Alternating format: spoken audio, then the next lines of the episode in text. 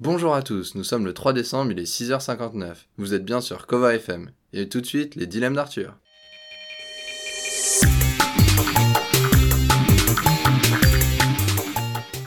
Aujourd'hui, dans les dilemmes d'Arthur, nous allons parler société. En effet, la crise politique paralyse notre pays depuis déjà 10 jours. La réforme des retraites est au cœur du débat. Cela fait un moment déjà que l'emploi en France inquiète les citoyens et les manifestations ne font que s'amplifier de jour en jour nous allons parler de quelque chose qui jouera un rôle majeur dans l'évolution des emplois sur les prochaines années. Vous l'avez peut-être ici autour de la table Quelqu'un Non? C'est l'automatisation. Ce matin, nous allons donc nous concentrer sur ce sujet polémique qui inquiète les Français, et nous allons essayer de lever le voile sur ses côtés obscurs. Maël, pouvez-vous nous en dire plus sur le sujet? Bien sûr Arthur. Pour nos éditeurs les moins aguerris, le dictionnaire nous apprend que l'automatisation, c'est l'exécution totale ou partielle de tâches techniques par des machines fonctionnant sans intervention humaine. Concrètement, ça veut dire que petit à petit, des machines toujours plus intelligentes et performantes sont utilisées dans le monde professionnel afin d'améliorer la productivité et la qualité de la production. Si on fait un rapide point historique, on peut voir que l'automatisation a vraiment pris son essor au XXe siècle, avec l'apparition des chaînes de montage des usines Ford qui révolutionnent la conception et l'organisation du travail. En appliquant le principe de division du travail mis en place par Taylor, cette entreprise a pu innover et se démarquer.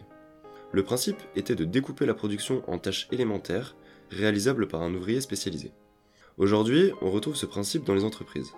Ces mêmes ouvriers sont remplacés par des machines qu'on appelle des PLC, des Programmable Logic Controller, qui effectuent des tâches dangereuses, répétitives, voire aliénantes autrefois, qui étaient confiées à des êtres humains. Ce sont des systèmes électroniques qui contiennent un programme informatique. À partir de données fournies par des capteurs, ils donnent des ordres pour actionner des machines et remplacent donc les ouvriers. Pour donner quelques chiffres, en 2004, le secteur automobile représentait 333 000 emplois, contre 210 000 en 2019. On voit donc que ce secteur a perdu un tiers de ses effectifs en 15 ans. C'est énorme. Les causes principales sont dues à la délocalisation des, des entreprises, notamment des usines, dans d'autres pays et bien sûr à l'automatisation. Merci Maël pour ce rapide résumé. Maintenant que nous en savons plus sur le sujet, pouvez-vous nous parler des enjeux que cela soulève? Les enjeux sont multiples et révèlent un tournant important dans notre façon de voir le monde du travail et de l'appréhender. En effet, la disparition de certains emplois est indéniable. Certains secteurs sont plus touchés que d'autres. On peut noter qu'en règle générale, ce sont les métiers d'opérateurs qui sont menacés. Néanmoins, l'automatisation, en plus de poser des questions éthiques et juridiques, a un coût, et pas des moindres. Pour automatiser un processus, cela demande des investissements colossaux et oblige les entreprises à faire des emprunts importants, qui ne sont pas à la portée de toutes les sociétés. La question des bénéfices de l'automatisation se pose également au niveau des consommateurs. On observe une baisse généralisée de la qualité des services dès qu'on a affaire à une machine. Les exemples les plus marquants sont ceux de la vie de tous les jours. Les caisses automatiques dans les supermarchés, les bornes automatiques pour les parkings, pour acheter du pain, des pizzas, louer une chambre d'hôtel. Les exemples sont multiples et la problématique principale qui en ressort, c'est que dans l'état actuel des choses, une machine ne peut égaler une interaction humaine, du moins pas encore. Nous en avons appris beaucoup grâce à vous Maël. Pour avoir une vision plus large du sujet, nous avons décidé de rencontrer les acteurs directs de ce phénomène, et nous les avons invités sur notre plateau pour confronter leur point de vue. Bonjour Thomas, bonjour Adrien.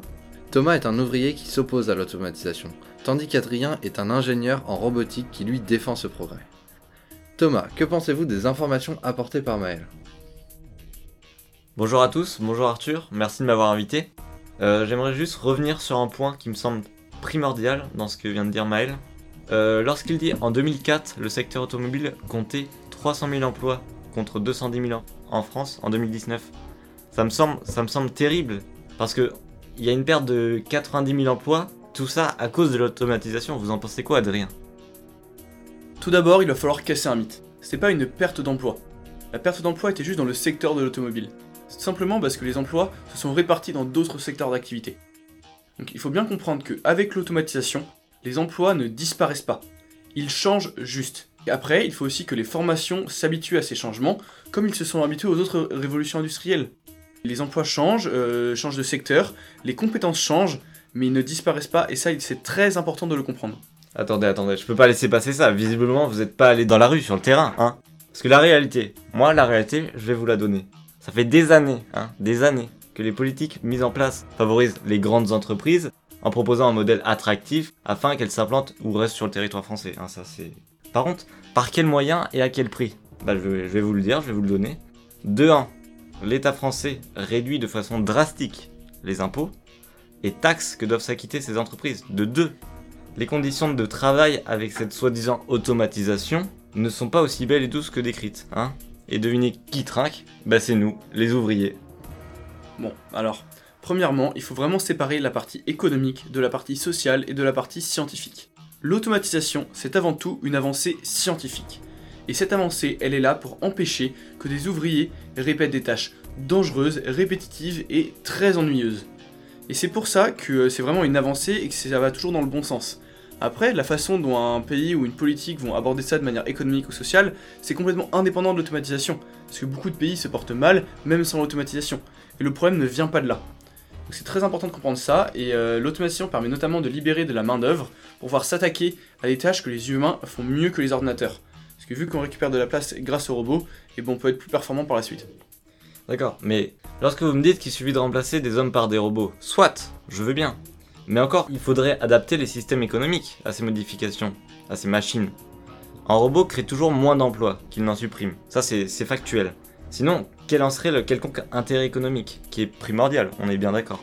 Mais l'apparition de ces machines nous conduit tout droit à une impasse pour nous les ouvriers.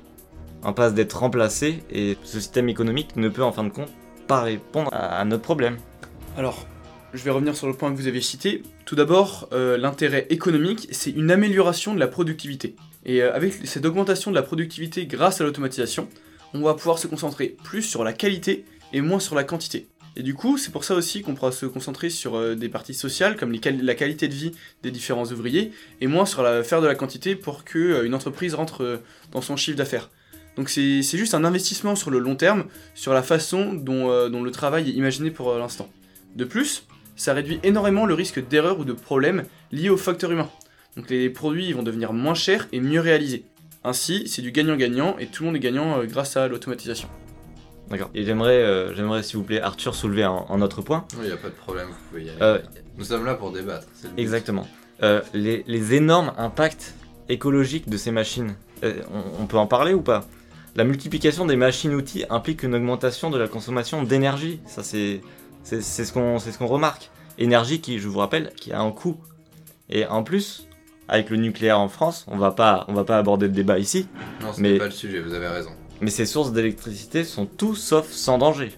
Encore une fois, je pense qu'il y a une vraie erreur de perception ici. Parce que l'écologie, c'est un sujet euh, très vaste, et euh, il n'est pas directement dû à l'automatisation. Par exemple, la pollution de manière générale dans le monde, elle a jamais été créée, elle a jamais été due aux robots, elle a toujours été due à la bêtise humaine. Les robots, l'automatisation, c'est, je le répète, avant tout une avancée technologique. Donc après, la façon dont on va l'utiliser, ça dépendra toujours des différentes politiques appliquées. La pollution, c'est dû à la bêtise humaine, et les robots peuvent nous aider à améliorer aussi euh, l'état de la planète.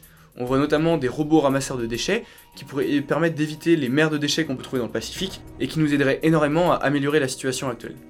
Donc euh, c'est un débat compliqué, mais je pense que c'est très important de faire la part des choses entre la partie économique, sociale et euh, technologique. Merci à tous les deux pour vos interventions. En effet, nous avons pu remarquer que l'automatisation était un sujet vaste et très polémique. Cependant, il est difficile de prendre clairement parti. Le sujet de l'automatisation évoluera énormément en fonction des choix politiques et économiques qui seront faits dans les prochaines années. Mais ce qui est sûr et certain, c'est que nous n'avons pas fini d'en entendre parler, et ce sera un sujet clé dans l'évolution de la société. Maintenant, sur une note plus légère, faisons place au phénomène rap du moment, le jeune Nino avec son nouveau hit Fendi. SNK Music Productions. Je cours après les sous, je suis absent. Plus tard, je pourrais crever l'abcès.